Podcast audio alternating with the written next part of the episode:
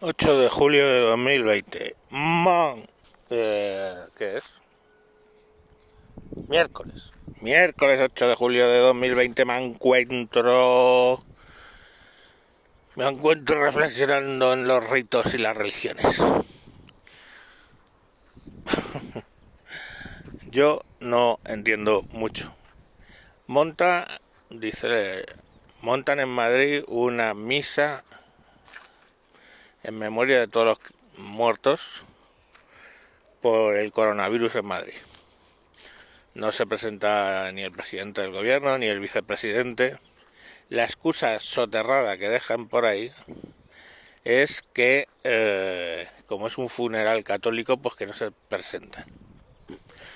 Segunda excusa que el funeral o el acto o lo que sea será el 16 de julio.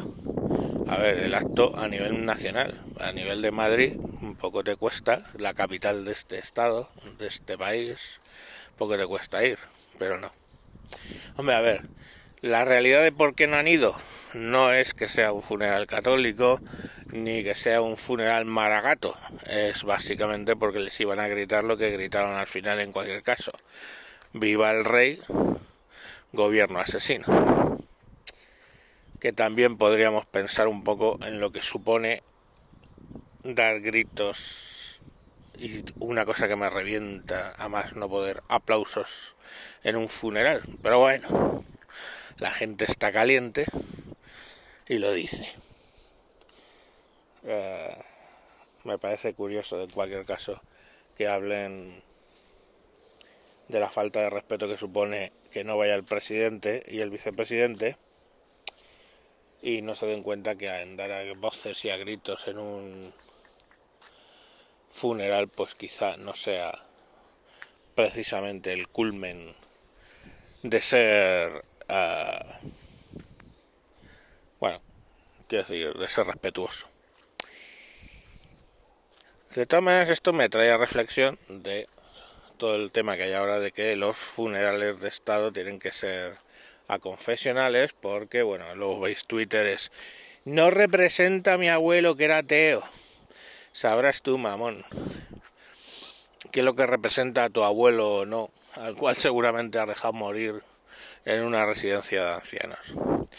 En fin, Pilarín, ¿para qué hablar? No vamos a hacer sangre con eso porque... Pero la cuestión al final es... Eh, los ritos, para ser ritos, tienen que ser conocidos por todos. Entonces, em, si yo muriera, y lo saben la gente que es cercana a mí, yo soy mínimo agnóstico. Si quieres, uy, qué complicado, ¿qué significa agnóstico? Vale, pues di que soy ateo.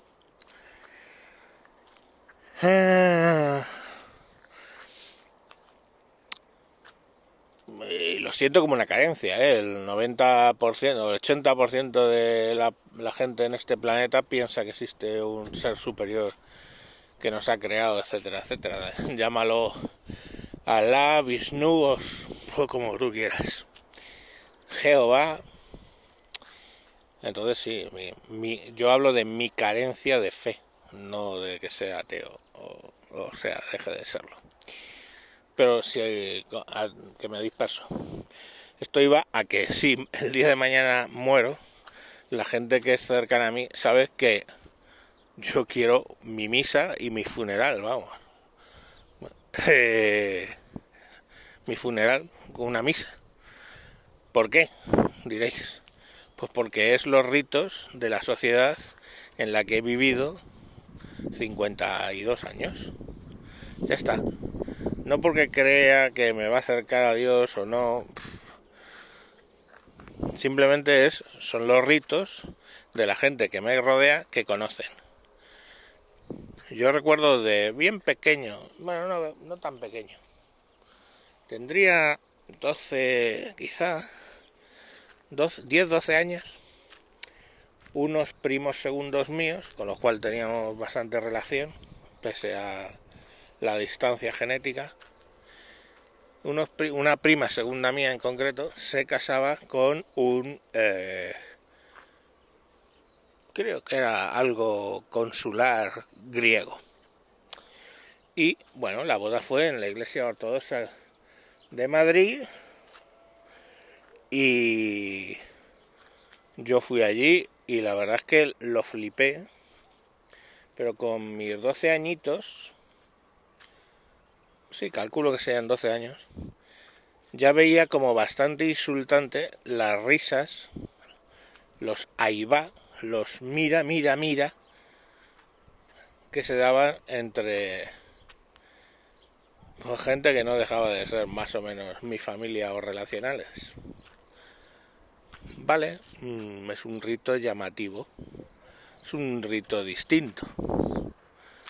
Eh, lo hacen todo tres veces, dan tres vueltas al altar los novios, eh, les intercambian tres veces las coronas. Es curioso, curioso. Todo tiene su explicación, lógicamente, por la Trinidad, etcétera. Pero a mí me calentó bastante el hecho de señalar, la gente señalando, y estuve enfadado bastante tiempo. Es es un otro rito, ya está, ¿no? Igual de estúpido, si queréis decirlo así, me parece que levantar ahí. Joder.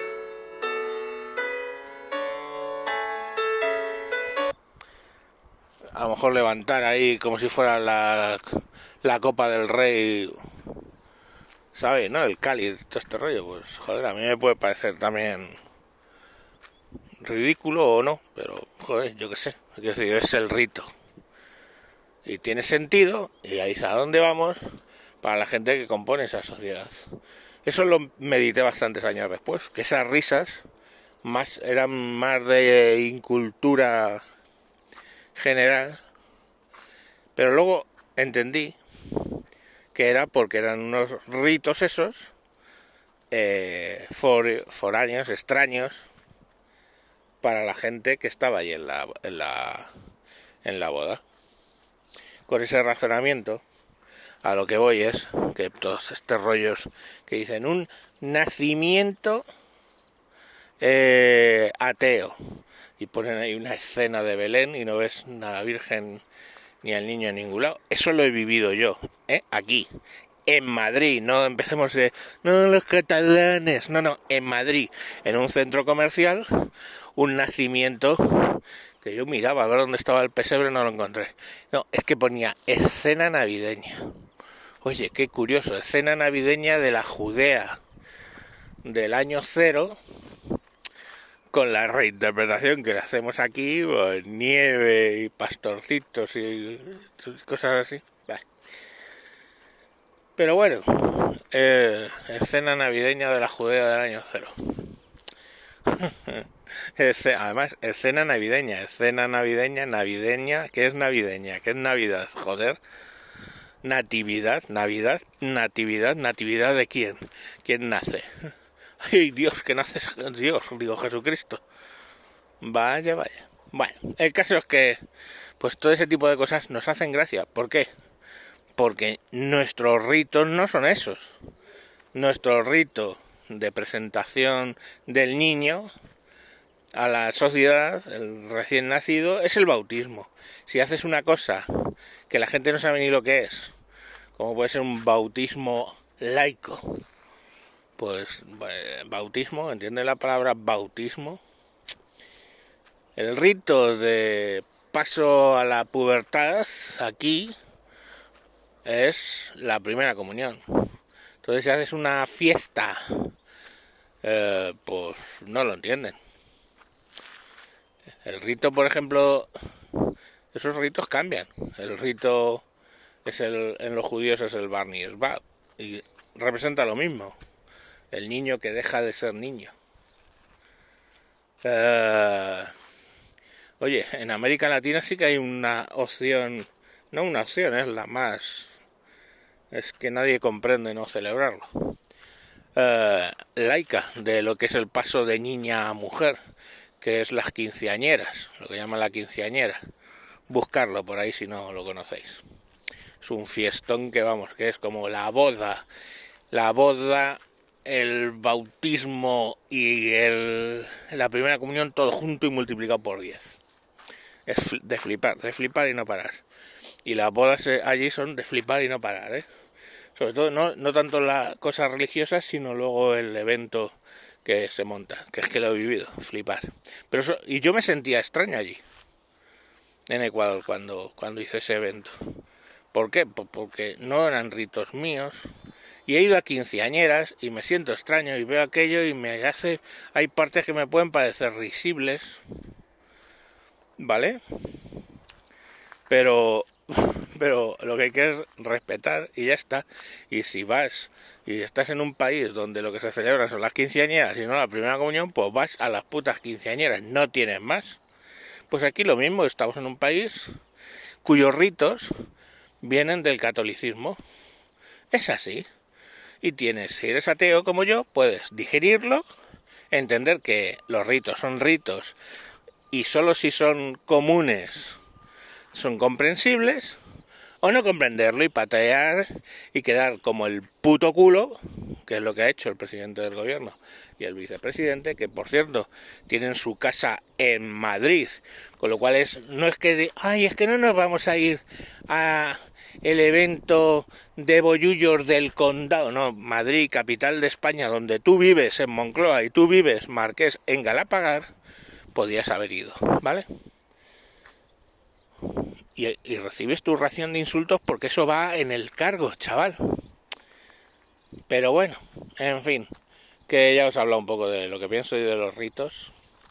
Yo, de luego, el día que muera, pues quiero un funeral con los ritos que hay en España y ya está. Si lo hacen bien y si no, pues mira. Vale, a tomar por culo. Adiós.